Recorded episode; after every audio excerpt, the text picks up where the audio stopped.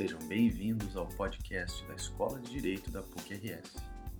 Nosso objetivo é levar conhecimento jurídico a todos os interessados de uma maneira leve e descontraída. Todas as semanas nós teremos um painel de especialistas para falar sobre o direito, sobre as relações do direito com as outras áreas do conhecimento, sobre as perspectivas do direito e das profissões jurídicas. Também teremos dicas de leitura, dicas de estudo e análise sobre a situação atual do direito no Brasil e no mundo. Meu nome é Pedro Adani, sou professor da Escola de Direito da PUC e serei o apresentador deste podcast. Venha conosco.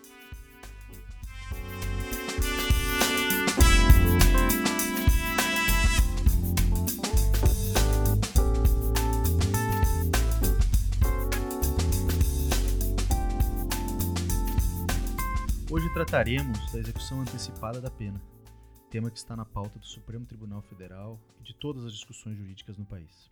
Para isso, teremos a presença do professor Marcelo Almeida Ruivo, doutor em Direito pela Universidade de Coimbra e professor da Escola de Direito da PUC.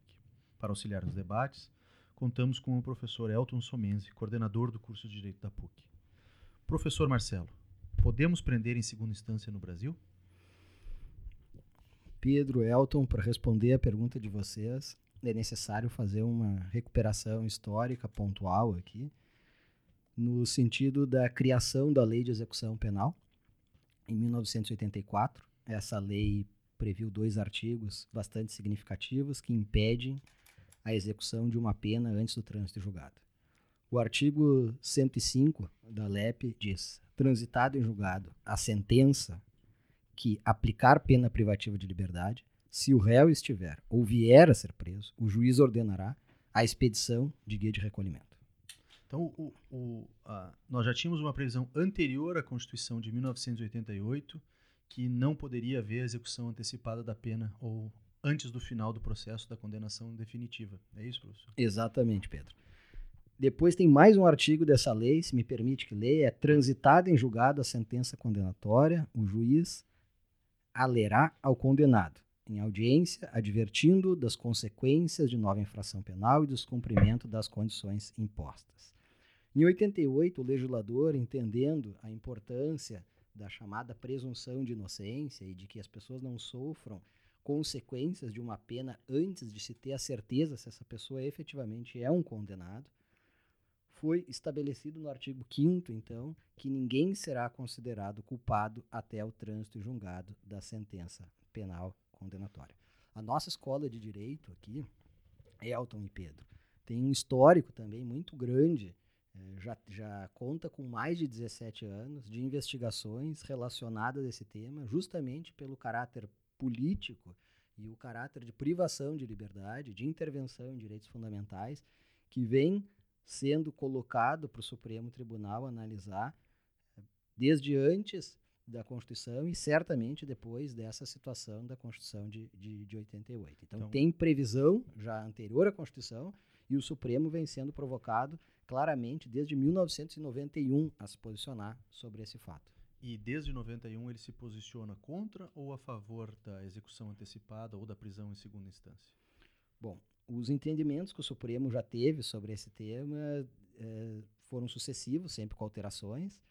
Então, em 1991, o ministro Nery da Silveira julga um habeas corpus dizendo o seguinte: não pode mais ser inscrito no rol dos culpados pessoas que foram condenadas quando ainda há um recurso a ser feito, quando há um recurso ainda pendendo de julgamento. Então, o nome da pessoa não pode ser inscrito no livro do rol dos culpados. Mas nessa mesma decisão, o ministro considera que é possível sofrer determinados efeitos é, da condenação, essa precária de uma condenação ainda que não tem trânsito julgado.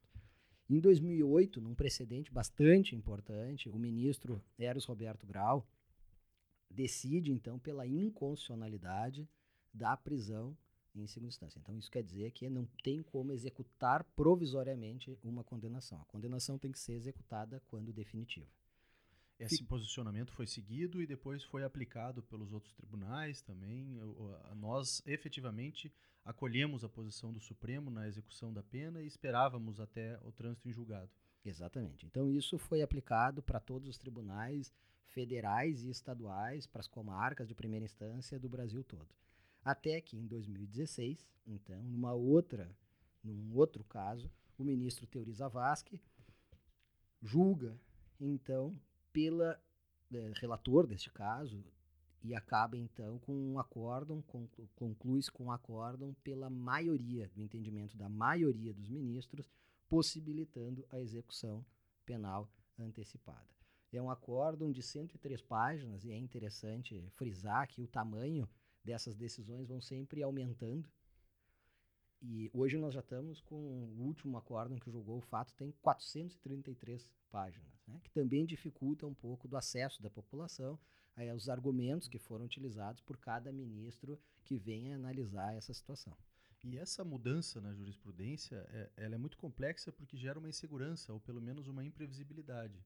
Uh, nós não sabemos se o Supremo vai ou não mudar a antiga posição e voltar à posição uh, anterior a 2008. Uh, como é que o senhor vê essa mudança ou essa, enfim, mudança de orientação que acompanha às vezes a mudança de composição do Supremo?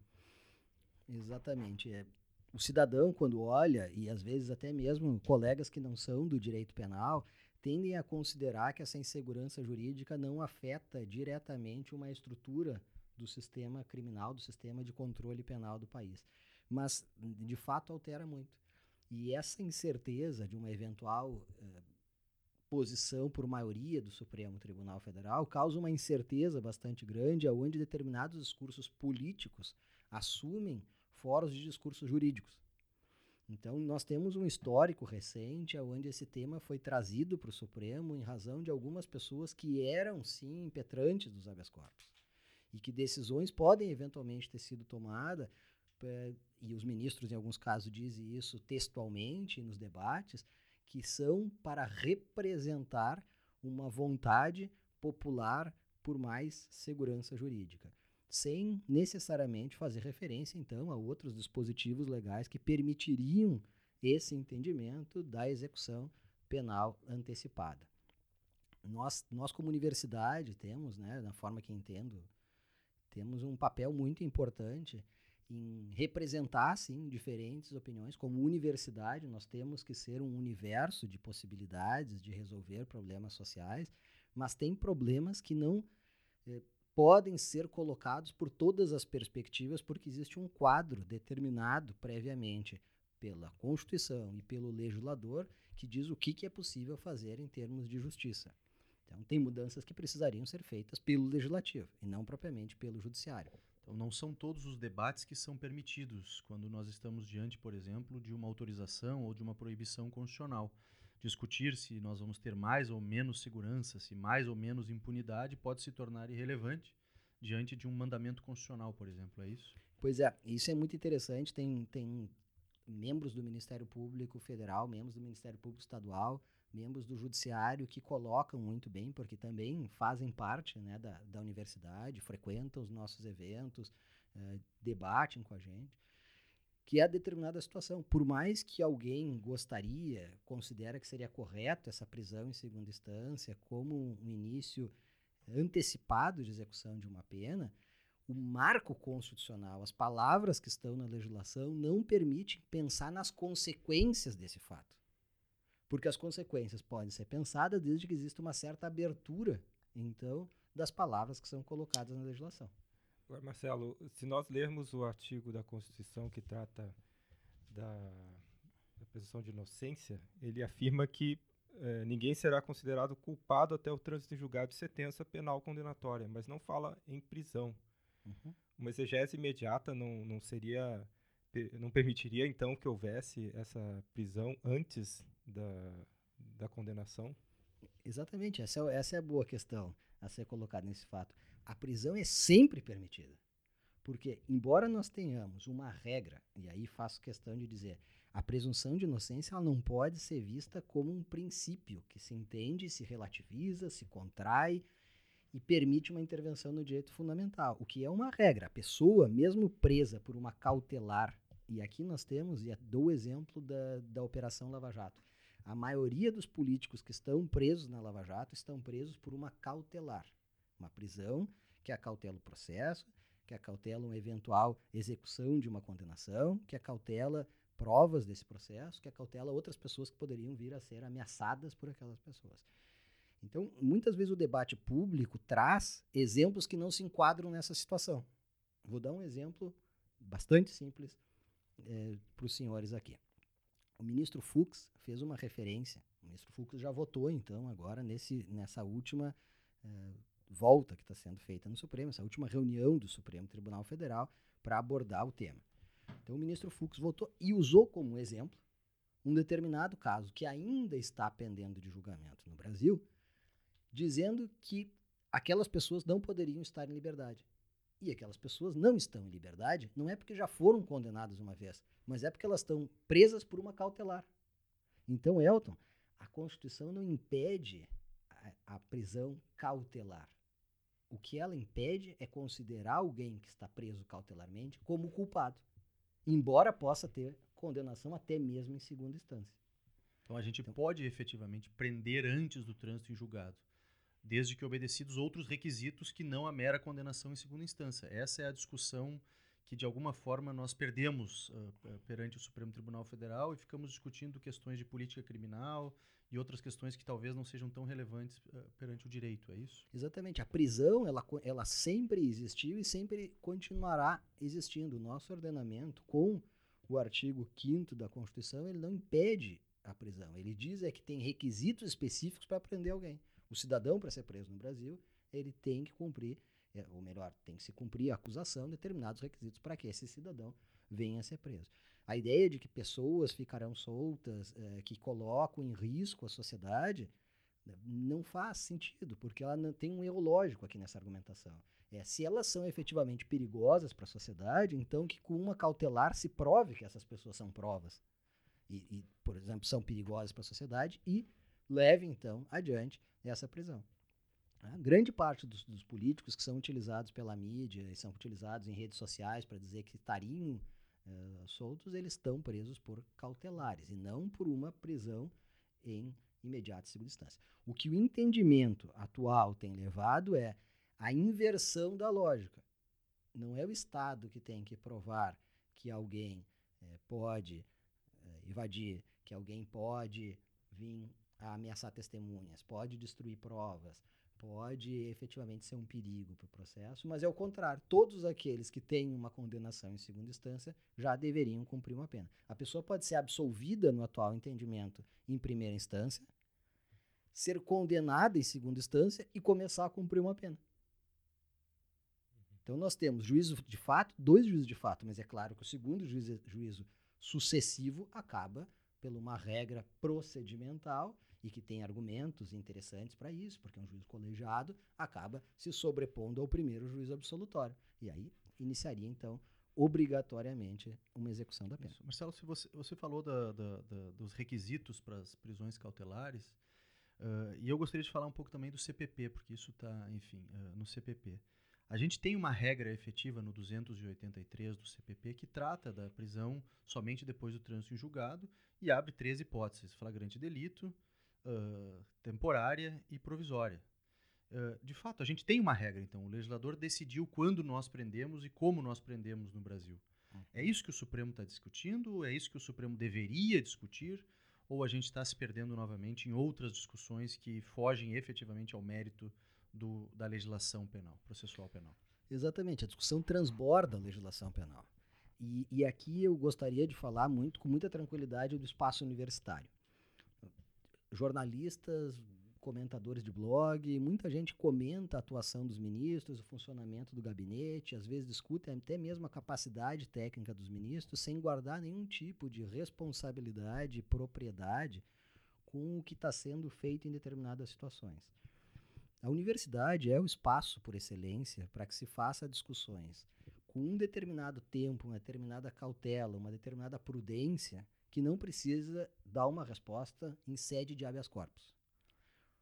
O que acontece? Muitas vezes, quando algumas questões são tematizadas e o Supremo Tribunal Federal é, vai um pouco além do que o pensamento universitário faz, ele poderá flutuar um determinado interesse político de ocasião. E isso, obviamente, os magistrados do Brasil conhecem muito bem, dá uma vulnerabilidade aos poderes públicos, porque os interesses políticos, eles tendem a fluir com uma velocidade muito maior do que uma própria noção de justiça. O que, que nós temos aqui nesse contexto? A tradição dos professores de direito penal no Brasil, na sua imensa maioria, entende que não tem como interpretar esse artigo possibilitando uma execução penal antecipada. Mas sim, tem argumentos, outros que são político-criminais e muitas vezes até com base em alguns, uh, algumas medidas consequencialistas que poderiam uh, gerar uma, um, ou pelo menos tematizar um outro, um outro problema. O artigo do CPP, do Código de Processo Penal? É claro que sim, o artigo está uhum. vigendo, o artigo continua sendo aplicado, continua sendo aplicado em alguns casos com mais rigor, outros casos com menos rigor, e a questão é, não se tematiza hoje se deveria existir uma outra, um outro requisito para prisão cautelar. O que se, a, discussão agora é, simplesmente os recursos aos tribunais superiores não teriam mais efeito suspensivo. E aqui, se me permitem, tem um ponto que é muito interessante. Algumas pessoas dizem, mas então nós geraremos uma situação de impunidade no Brasil. Então nós teríamos uma situação de impunidade, geraria prescrição de crimes. Isso não é uma verdade, porque de fato, eh, essa regra de, de que certamente vai gerar uma prescrição não é verdade, porque poucas vezes se consegue chegar aos tribunais superiores, não é algo que é fácil para se obter uma situação como essa. É claro que a Defensoria Pública, os grandes escritórios conseguem, em alguns casos, a subida de recursos, mas não é uma regra que todos os casos chegarão aos tribunais superiores. Isso por dificuldades técnicas né, que impõem a matéria e cada vez tem sido mais restritivo, então, a admissibilidade desses recursos aos tribunais superiores. Isso é uma questão muito interessante, porque em várias discussões parece haver uma demonização da atividade do advogado em matéria penal. Né? Então, culpa-se o advogado pela demora no processo, e me parece que o advogado faz uso das suas estratégias que a legislação possibilita. Uh, seria algo que a gente poderia usar como um argumento essa, enfim, uso abusivo do direito de defesa? Existe isso ou é a mera utilização das previsões legais a favor do seu cliente? O papel do advogado no, num contexto democrático é sempre muito interessante de perceber e, e mais interessante ainda de perceber é a má compreensão que se tem atual a respeito da, da função do advogado. O advogado ele tem determinadas possibilidades que são, na verdade, não do exercício profissional, não são prerrogativas de uma profissão, mas são garantias do direito daquele quem ele representa. O advogado é a voz do cidadão.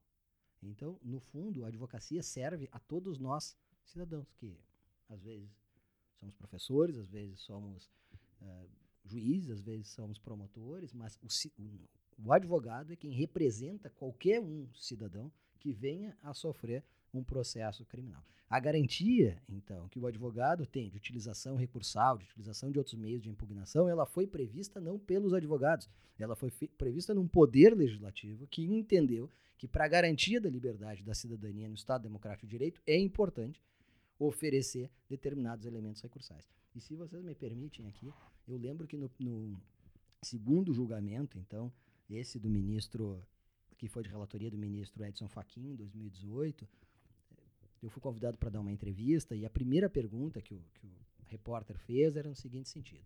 Eu recebi pelo WhatsApp, ele dizia assim mesmo, uma foto de bandeiras de vários países dizendo que 273 países do mundo permitiam a execução antecipada e só o Brasil não permitia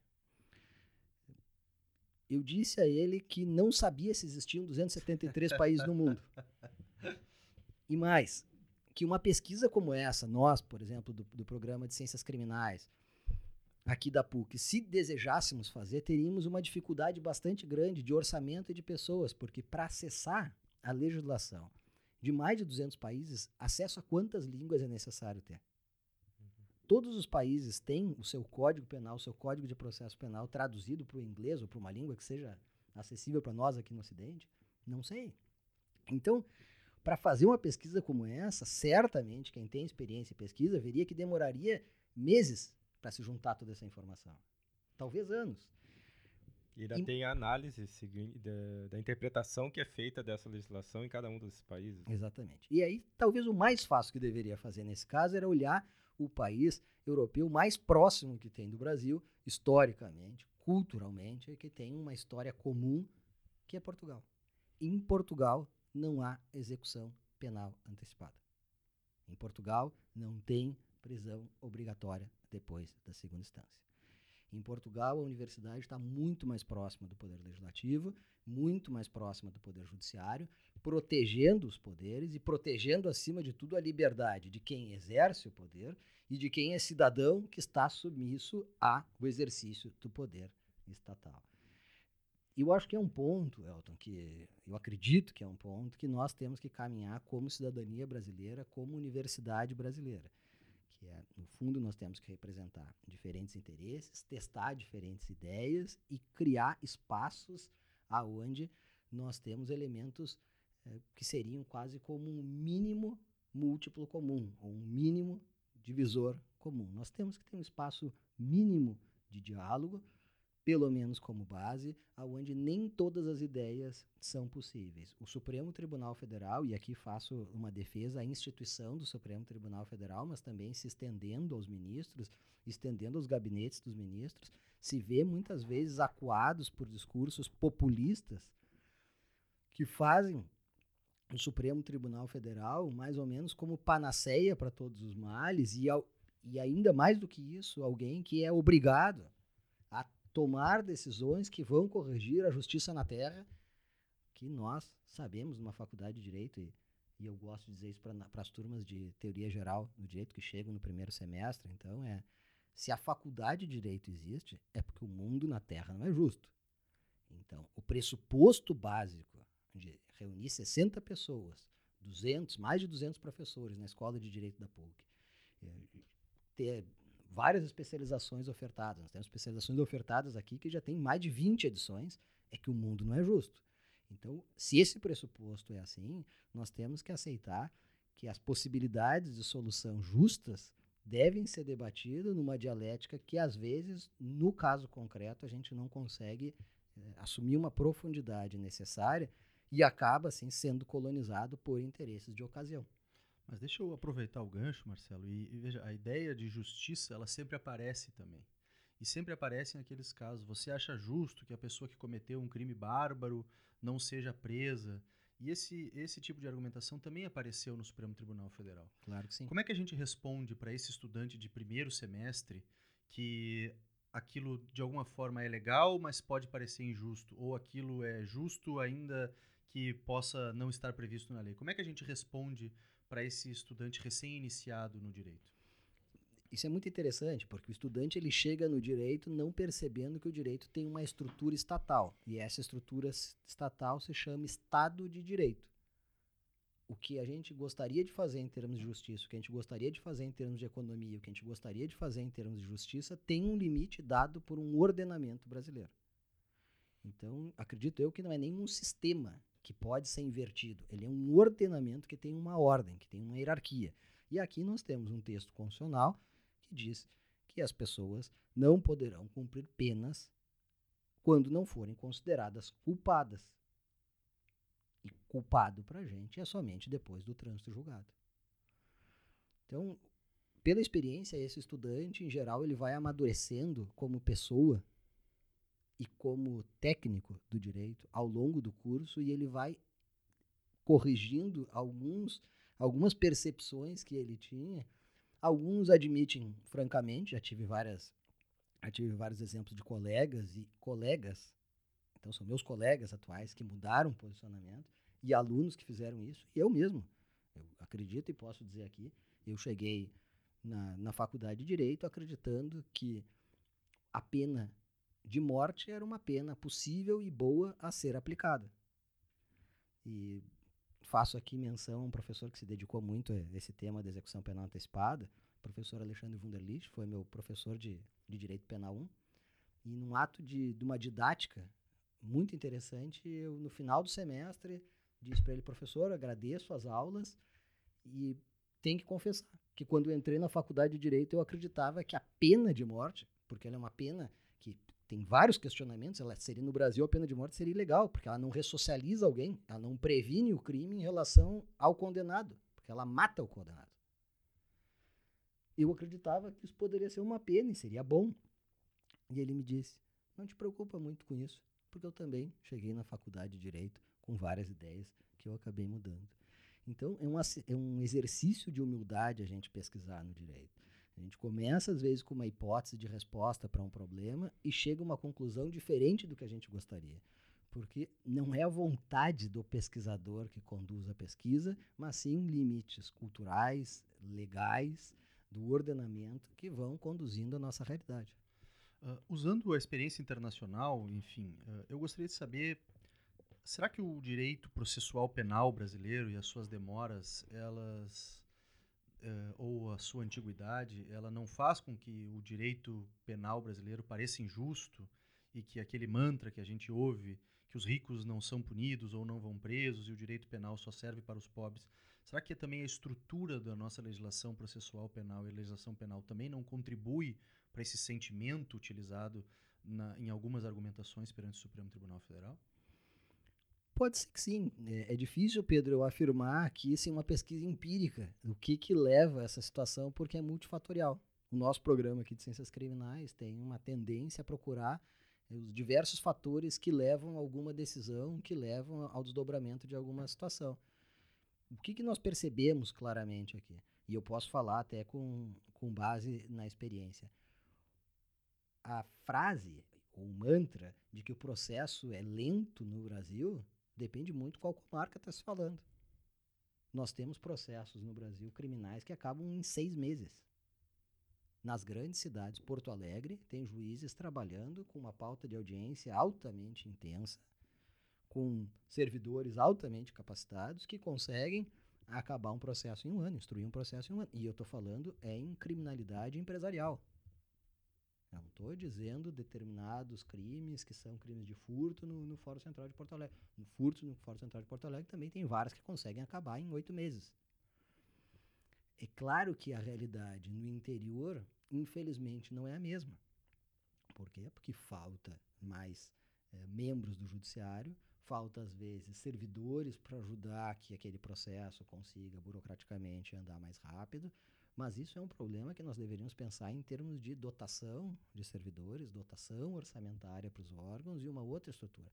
É claro que nós da universidade temos que perceber qual é o problema, discutir o problema, discutir a viabilidade de aumentar, então, concursos para mais pessoas fazer esse tipo de, de atividade. Claro que isso é uma discussão que a sociedade tem que saber e tem que cobrar. Eu dou um outro exemplo também bastante simples do, dos meus colegas aqui do, do Ciências Criminais. Muita gente diz que a, a prisão em segunda instância geraria mais segurança para a população. Um dado técnico é que a polícia militar do Rio Grande do Sul tem um déficit entre 5 mil e 9 mil homens. Um déficit, então. A população cresceu, as pessoas se aposentaram, as pessoas fizeram outro concurso saíram do órgão. Então, o número é discutível, mas é quase o dobro. É de 5 a 9 mil pessoas. Vejo, em todos os países que eu conheço, democráticos uh, e ocidentais do mundo, se percebe que a polícia ostensiva também tem um determinado caráter na manutenção de segurança, na manutenção da ideia subjetiva de segurança, da satisfação de segurança e até impedimento de ocorrência de alguns fatos. Está se usando a prisão em segunda instância como quase um efeito liberalizador para o Estado. Então, eu prendo e isso vai gerar mais segurança em vez de eu cumprir com os meus deveres constitucionais de oferecer segurança pública por meio das polícias e por meio de outras, outros uh, uh, programas sociais ou uh, tarefas públicas. Seria mais ou menos isso, uma substituição de tarefas estatais por uma pena de prisão, mais ou menos como um bálsamo milagroso que curaria os nossos problemas de violência. É possível e é provável. E, e, e digo um pouquinho mais. Eu dou um exemplo, a gente fala aqui para uma realidade bastante heterogênea no Brasil inteiro. Né? A lei seca, essa relacionada aos crimes de eh, embriaguez ao volante, ela é aplicada em todas as cidades do Brasil da mesma forma? Por quê? A resposta que vai dizer não Em alguns estados parece que a lei não existe, porque a lei não tem eficácia, porque não tem agências de controle que fiscalizam o cumprimento ou não da lei. E a resposta aqui, não, nós não precisamos inventar roda. A resposta aqui já está dada por um, um italiano da Lombardia, chamado Cesare Beccaria, que escreveu em 1760 um livro pequeno que reúne ideia de vários pensadores iluministas né, italianos, mas não só da Itália, daquele período, aonde mostra, e tem uma inspiração muito grande de Montesquieu, ele começa elogiando Montesquieu no início do livro, diz o grande Montesquieu, né? então, que diz o seguinte, mais importante do que uma punição gravosa, previsão de uma punição gravosa, uma punição exemplar gravosa, é a certeza da punição. Alguém saber que será punido, que será alcançado pelo Estado se fizer uma determinada prática. Então, para aqui para o pessoal de Porto Alegre fica fácil de ver essa situação. Quantas pessoas recebem multas de trânsito por infração no volante? Não estou nem falando a questão do álcool. Pardal, telefone, então, todas essas situações administrativas. Gera uma mudança de comportamento que aconteceu claramente em relação ao uso do cinto de segurança na cidade de Porto Alegre, muito mais efetivo, muito mais eficaz, do que dizer que todo mundo que fosse é, encontrado dirigindo veículo automotor sem utilizar o cinto de segurança ia ter o carro apreendido. E teria que buscar o carro só no dia seguinte, num depósito e tudo mais, pagar a guia pelo Banrisul e tudo mais, que é o que acontece normalmente quando os carros são apreendidos aqui nos depósitos. Então a certeza da punição, isso é mostrado, e, e, e depois teve vários testes, teve até testes mesmo é, do chamado Law and Economics, né, que é, é uma perspectiva econômica da realização jurisdicional e da previsão das leis, que diz que a certeza da punição tem um impacto muito mais importante. Mas agora, a certeza da punição precisa ter agências de investigação de alta qualidade, precisa ter colaboração entre as agências e precisa ter uma perspectiva muito mais aberta de perceber o problema da justiça não como um problema institucional dos órgãos, mas sim um problema que é transinstitucional. Ele é um problema do Ministério Público, é um problema da polícia, da polícia civil, da polícia militar, é um problema da academia, sobretudo, é um problema dos advogados, sobretudo. Durante muito tempo, Elton, foi visto os advogados como alguém que funcionava num determinado processo ou investigação para impedir punição. Vejam qual é a situação hoje dos advogados que atuam assistindo colaboradores da justiça. Vejam se na prática judicial não foi advertido pelos advogados de colaboradores da justiça que existia um risco bastante grande de que o Supremo Tribunal Federal, o STJ, reconhecesse nulidades por não observância de o fato de que colaboradores não poderiam falar, réus colaboradores, acusados colaboradores, falar depois do que alguém que está respondendo o processo não confessa o crime e não imputa responsabilidade a outras pessoas. Vejam, então mudou, o paradigma mudou. A universidade hoje, e, e eu fico feliz aqui pela nossa iniciativa de abrir a universidade mesmo para a comunidade, para os poderes públicos, os problemas hoje, eles precisam passar por esse âmbito clássico de pensamento com uma maturidade que a universidade uh, no Ocidente fez. Né? A universidade não é um, uma construção recente, o que é talvez recente é o interesse prático das pessoas que atuam nos casos a ver o que, que a universidade pode dizer sobre essas situações. Perfeito. Marcelo, muito obrigado por estar aqui. Como se trata de um podcast da Escola de Direito, a gente tem uma última porção do, do nosso podcast que é, enfim, uma troca de ideias rápidas para recomendações para o estudante, enfim. Eu queria saber uh, de ti quais são as recomendações e sugestões que dá para os nossos estudantes de direito ou para os estudantes de direito de todas as outras instituições.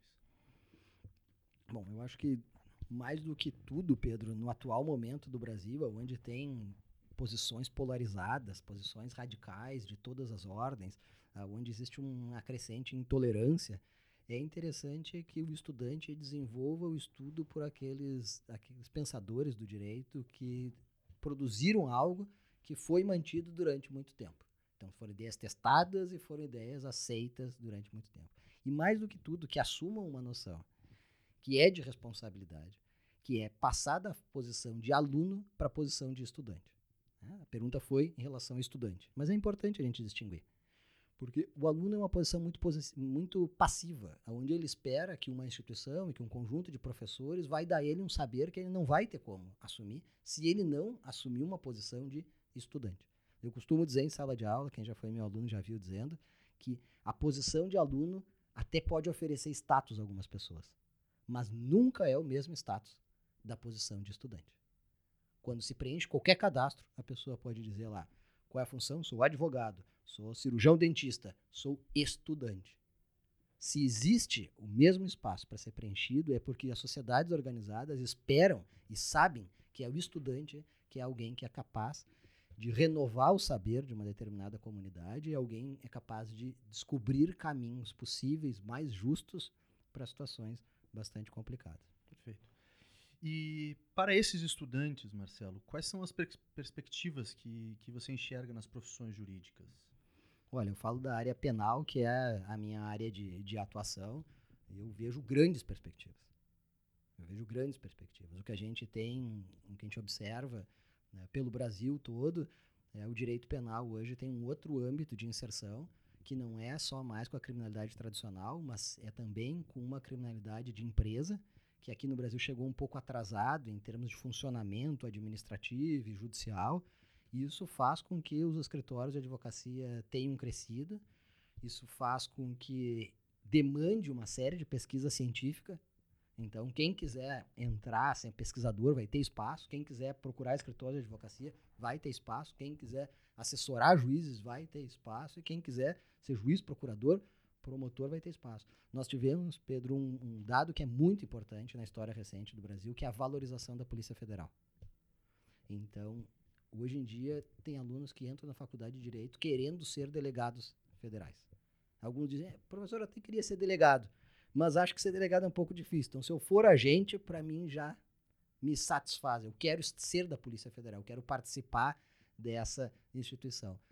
Vejam, só é possível um estudante brasileiro sonhar em ingressar num órgão desse quando esse órgão tem reconhecimento. Reconhecimento estatal e reconhecimento social. Né? A Polícia do Rio Grande do Sul é bastante organizada, é pioneira numa série de atividades. Talvez também tivesse que ter um reconhecimento salarial como plano de carreira é, equivalente, em termos de dotação orçamentária para investigação, equivalente ao que se faz em relação à a, a, a, Polícia Federal. E os escritórios de advocacia, talvez, nós nunca vivemos uma situação tão é, de crescimento de atuação. Hoje em dia, o Brasil entrou numa rota internacional de é, controle da lavagem de dinheiro, de controle de uma série de crimes que é, antigamente não era bem a realidade dos escritórios. Hoje os escritórios são muito grandes, são qualificados, contam com, com professores entre os seus sócios e é uma demonstração clara de que o futuro, o que está por vir, é assim um espaço de qualificação científica, de abertura das instituições, exatamente contrário ao sentido esse de uma tendência natural de polarização. O nosso caminho, eu não vejo uma outra forma possível para nós que não seja o diálogo, o diálogo responsável, o diálogo que responsabiliza quem fala, responsabiliza quem pergunta, responsabiliza quem responde. Perfeito. E a última, então, Marcelo, para finalizar, é, um, você já falou do, da, do, do Cesare Beccaria, dos Delícios e das Penas, e eu queria que tivesse uma dica ou dicas de leitura para os nossos estudantes e não uhum. alunos, como a gente aprendeu, Elton, agora.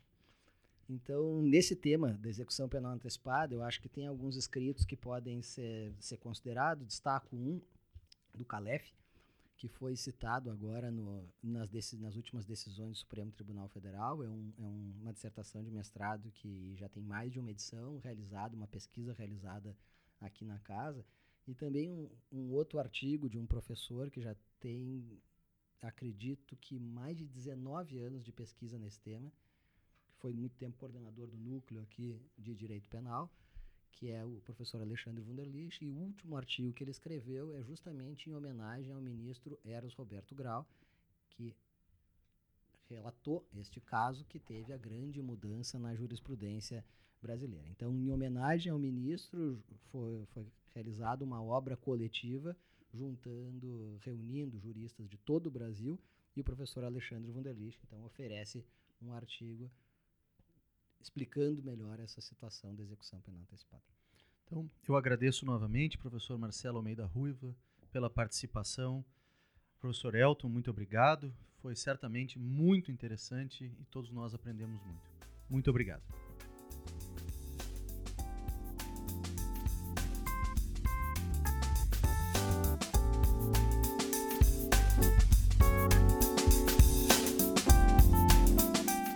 Semana que vem a gente volta com mais um episódio do podcast Escola de Direito da PUC-RS. Até lá!